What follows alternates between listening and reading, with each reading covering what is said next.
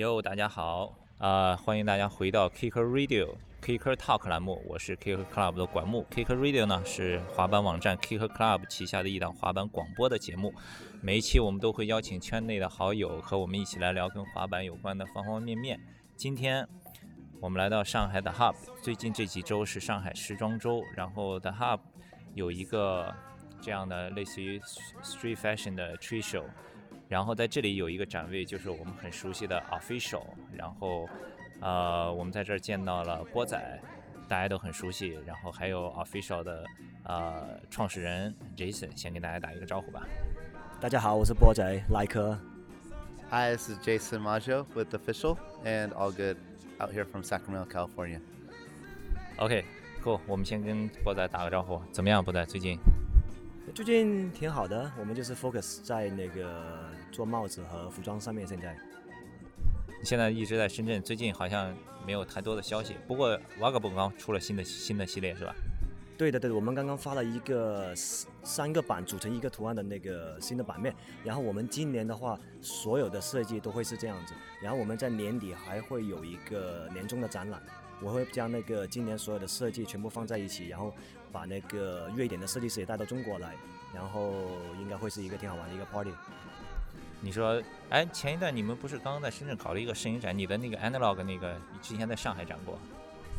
对的，对的，这是我们以前呃两年到三年前展的一个展览，然后呃深圳刚好新开了一个滑板店叫 Mover Skate Shop，然后他们上面有一个呃可以利用的空间，然后我们就当时在聊啊做点什么活动好，那我们想想想我们有这么好的照片，那我们要不再展一次这样子，所以就是又做了一个这样的活动。那今年接下来 Vagabond 有没有什么新的计划？还有今年 Hobo Day，呃，我们应该是在下周，诶下下周好像我们会有一个 tour，就从深圳到厦门，也是一个公路之旅。然后 Hobo Days 都还是跟往年一样，在八月的最后一个周六展开这样子。今年的话也是在深圳，然后会有一些新的安排。提一个敏感一点的问题，我这个这次来上海，我发现你穿的都是 Vans，呃，是这样的，我到那个一九八五喝酒，跟小舅喝酒，然后在他店就看到一双特别好看的 Vans，然后我就呃买了一双，然后、呃、那那现在 Converse 是什么情况呀？因为大家都比较关心，现在滑板市场好像不是特别景气，是吧？呃，我刚刚也离开了匡威，然后现在是 focus 在自己的 distribution 那个公司，然后我们现在是做那个 official，然后还有发个榜是今年我们就是呃主要就做了这两个品牌，然后我们那个 official 的一个支线品牌，一个服装品牌 All Good 是比偏户外的，我们会在那个今年的差不多秋冬季的时候会带到中国来这样。好吧，那咱们就先说说 Official，因为这个展呢正好是 Official 也在来做，刚好也很难得见到 Jason Official 的创始人。其实我认识 Jason 已经有很多年了，就是还以前在北京的时候就在 Facebook 上认识他，一直没有机会见面，今年终于有机会见面了。然后，Hi Jason，呃、c o u l d you please、uh, introduce、uh, more about you？Yeah, so uh, well, I'm Jason. I have a couple brands. Um, I have I started Official nine years ago, um, and we started All Good three years ago, and then um, we're also doing the sales and distribution for Habitat skateboards. So um, yeah, we uh, basically um, yeah do some brands, and I really love the projects. Like every every single one of the brands we do, we're emotionally and passionate about. We're sincerely invested in them, and uh, it's awesome to be like that. Like every day, just wake up and um, it's not work. It's just living your life the way you want to live it. And so yeah, I love it. Yeah, just uh Just that I'm doing the three brands. three brands Uh, started nine years ago. started nine years ago. From the- started three years ago with All Good, and then uh, recently we have become partners with Habitat. Habitat Skateboards. skateboards, yeah, yeah. Yeah. yeah. It, it- did you start it out from your garage in the Yeah, I beginning? started in the garage um, and just, I mean, really organically grew the business from a garage to an office to a bigger warehouse to where we're at now, where we house three. Well, actually, we house four brands. So, yeah, I mean, uh, it's yeah, natural progression, which I wouldn't want any other way. There's been no insertion of money or try to grow anything really fast. Just yeah, natural. Yeah, uh, t- when we talk about habitat, I'm listening uh, Tim McConnell's podcast on GenCam. Yeah, yeah, Right? yeah. It's so crazy. Yeah, that's kind of a cool little a coincidence. Yeah. Yeah. Well, uh, when did you start to distributing uh, habitat? Uh, So we actually we started in January. Um, uh, we had been working on a project with Joe for like the last nine months, and just enjoy uh, Joe Castrucci. He's the founder of Habitat. Um, he's an amazing dude and just really easy to work with. And he's been with uh, Tum Yeto, and actually Rob was a part owner too of, of Habitat. And Rob uh, just basically um, gave the gave his shares to Joe, which was really a cool thing to do. Rob, I mean that's rad. And uh, so Joe wanted to kind of has aspirations for Habitat to kind of grow it beyond just selling decks, um, and that's what was happening with uh, Tum Yeto. So they've uh, we linked up and we're gonna have fun just building the brand more than just decks, but kind of uh, living out how Joe sees Habitat, which is more of a, a, a full-fledged brand. You know, I mean Habitat. There's um, he's he just come he's just very creative and wants to be able to have that um, outlet for the creativity. all right, let's uh, come back to official. When and uh, how did you get the idea to start official back in the day? Yeah, I was just doing some freelance headwear design for a couple different companies, and um, kind of got to the point where I was like, wow, I could just do this myself. Um, and I learned, I, I just took what I had known at that point and kind of moved it more into production. Learning production was tricky, uh, and I definitely made a lot of mistakes, but again, it was just a really organic way of um, building a business. You know, learn a mistake, learn from it, do better the next time, and started from the garage, like literally maybe 12 SKUs, um, 12 different styles uh, in a season, and then just uh, grow it each each season and for, make the product better and make brand story better and connect with better people every single season. And yeah, and and actually, I talked to you very early in the stages of official, and um, it's funny because we ran a mutual friend or your guys' friend last night, and you had flowed hats like years ago here in China, and I think that that's it's really cool to me that um, even the people that I got to reach out to um, initially in China were like uh, I got lucky like from you to Eric are just probably like the best people I could ever imagine just linking up with in China you know? They they really you guys uh, yeah support the scene uh, with your hearts and that's who I'd want to be connected with. So yeah I think that that's kind of resolute through the rest of the brand. It's just connecting with the right people and getting lucky. I mean a lot of it is luck you know and being able to grow and we've had some good success and uh, we're a headwear brand I mean we that's what we focus on is headwear and uh, it's a fun category to be in I really enjoy it you know. Okay, cool. So when you talk about uh, connected with people, so what uh, make official connected with the skateboarders and the, the skate industry? Well, I mean, we're from Sacramento, and Sacramento has such a amazing skate culture uh, existing and histor- historically. Like, so many amazing people have come out of Sacramento from skateboarding, going, going sorry Sorry，呃，给滑手们这个稍微补充一下，就是他说的萨克拉门托其实就是加州的首府，可能很多人不知道，很多人以为加州的首府是洛杉矶，其实不是，是萨克拉门托。 Yeah, sorry. Uh, so, you know, I mean, going back from like Ricky Windsor uh, to John Cardiel to Omar and Beeble and uh, even a guy named Mike Rafter was an amazing Sacramento guy. Um, you might have met, you know, met him? No, yeah, cool guy. I mean, now there's Miles, and um, you know, it just it, it just it's like a faucet of just good dudes come out of Sacramento, and so um, it's kind of you know, and and also I skated as young and once in a great while now, but um, but yeah, I mean, it's just you gravitate towards skateboarding in Sacramento. It's just so rich in history, and um, luckily we have really good skateboarders that kind of spread their um, network or their um, doings around the world, and then it becomes a small world, right? You end up linking up with people either through skateboarding or just I don't know. It, it's a small world nowadays, so. Um, but it, yeah, I think skateboarding helps the initial network for sure. Yeah. Who is the first skater in, your team? First is Stefan. Yeah. Oh, the first one is Stefan. First one. We, we didn't really do. I mean, we flowed a lot of people, um, but we didn't have a bona fide skate program until we knew we could um, do it right. And so, um, my good friend is Jeff Landi, and uh, he's also the partner with me with Habitat. Um, and he uh, he's a skate photographer for he's been with Slap or the I mean the skateboard mag, um, and uh, so I just linked up with him and said, "Do you want to do a team and, and be the skate brand man?" Well, first TM. So we, he was TM. He kind of put the team together. Um, he thought Stefan would be a good fit initially, and that's who we launched. We launched the whole pro- program with Stefan, um, and then TX. So um, yeah, kind of, uh, and and yeah, I think it was a good way to start, just because Stefan's really creative. It, it, it, he doesn't like you don't think of him as like oh he's a baseball hat guy, but you do think of him as a creative guy, and also he he can see his visions through. Like if he if he comes up with something, um, he wants to see it through, and we want to work with people like that. That not just like oh yeah, put my name on, I don't care, but like somebody that can really give you their creative input. Yeah, I remember there is a commercial. Uh, Stefan went to South America, right? Yeah. To Yeah, it's one of the best projects that I've I've been involved in in my life because it uh, it took a lot of research. It, it was really, I mean, uh I want to do it again with something else because it was we learned so much. All of us. Um, we went to we wanted to do we wanted to switch up the wool for Stefan's beanies. We were doing cashmere, and we were actually going to go to the cashmere region, but it was kind of difficult. We couldn't figure it out and uh, we, we looked at llama wool because it's in, in South America. So we uh, I took a trip to Bolivia and I found a um, fair trade um, conglomerate of fa- farmers, and then um, fair trade uh, uh, yarn factory and fair trade knitting factory.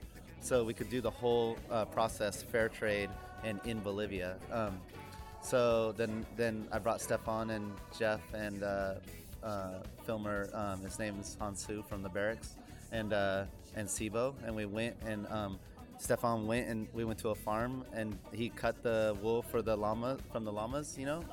Yeah.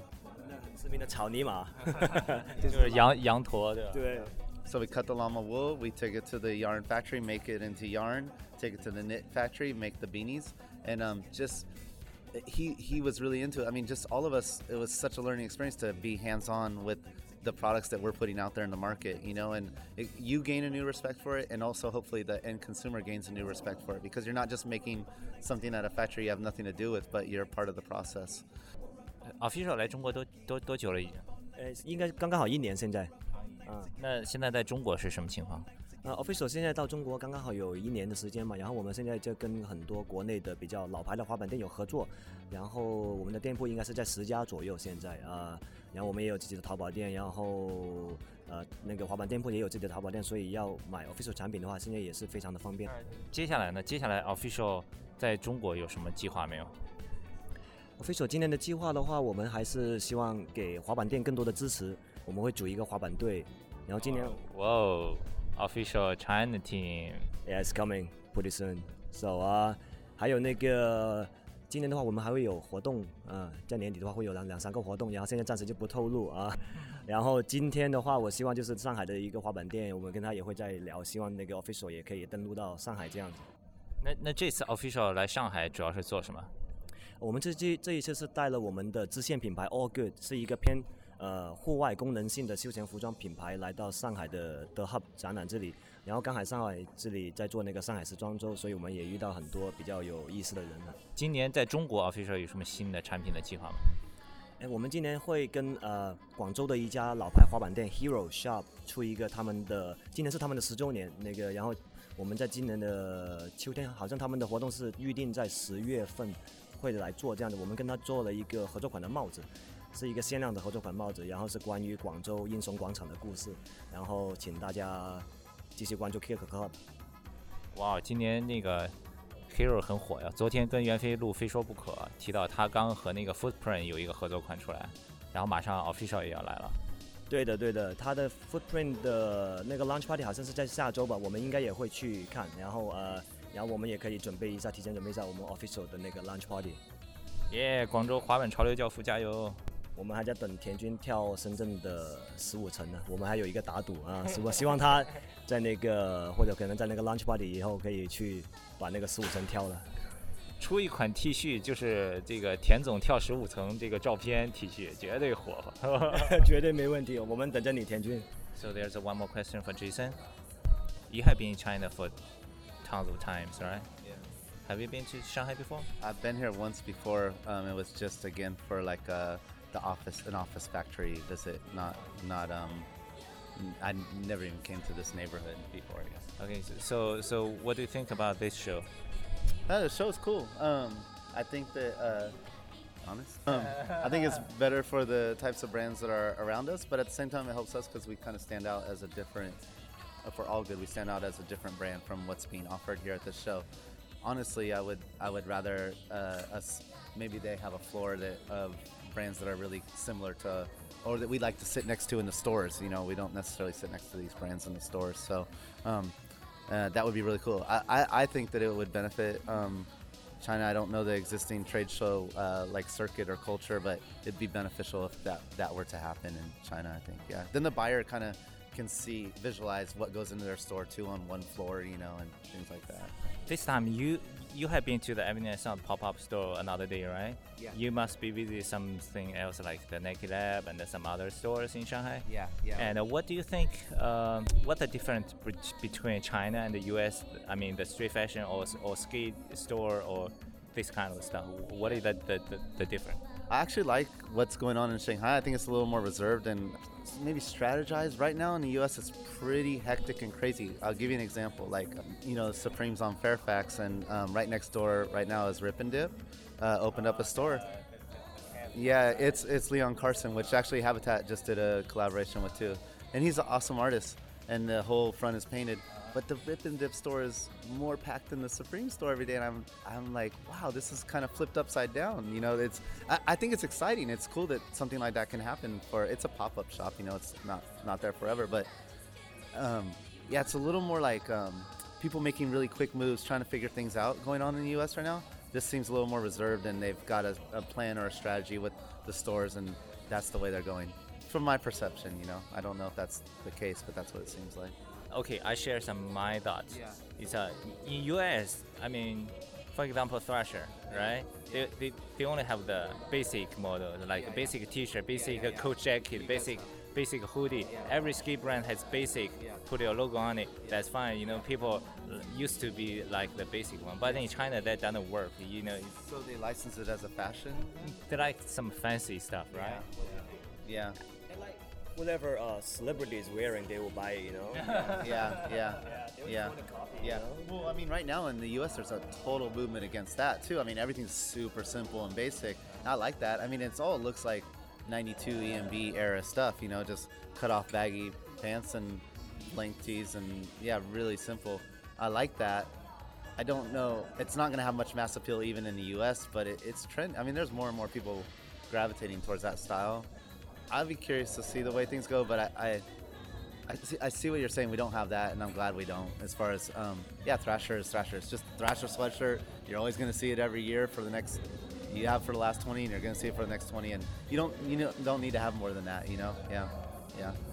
So I, I just asked Eric about uh, what's the plan for future in China next. On your side, yeah, for well, I mean, what do you think about China market? yeah, I really value it. Like, I mean, one of the reasons I value is because we're linked up with Eric, and I think Eric can, is um, sincerely concerned with well, a skateboarding and that, but also how the our headwear brand as a as a whole is perceived in China, not just a flash in the pan, make some money for a year or two and be out, but like a bona fide brand that that means something to people, and um, Eric understands that endemically, and so we're we're very uh, lucky to have somebody that represents us in, in this country that that can um, can help us with that. And uh, um, so even with um, yeah, beginning um, some projects and and team and stuff like that in China, like it's cool because he makes very uh, good decisions and um, and will um, support the people that he works with. And to us, it's a really good feeling because uh, we just want to be supportive. I mean, we don't we don't. Uh, our last thing is to try to come make some money in China. It's not. We want to. I mean, that doesn't need to happen anywhere. Just do things that make sense and with good people. That's that's our motto. You know. Okay. True though. I mean, yeah, that's that's the way we should do it. Even if we never make a dollar in China, it's at least we did it with people we wanted to work with, not a bunch of people we didn't want to work with. You know. Yeah.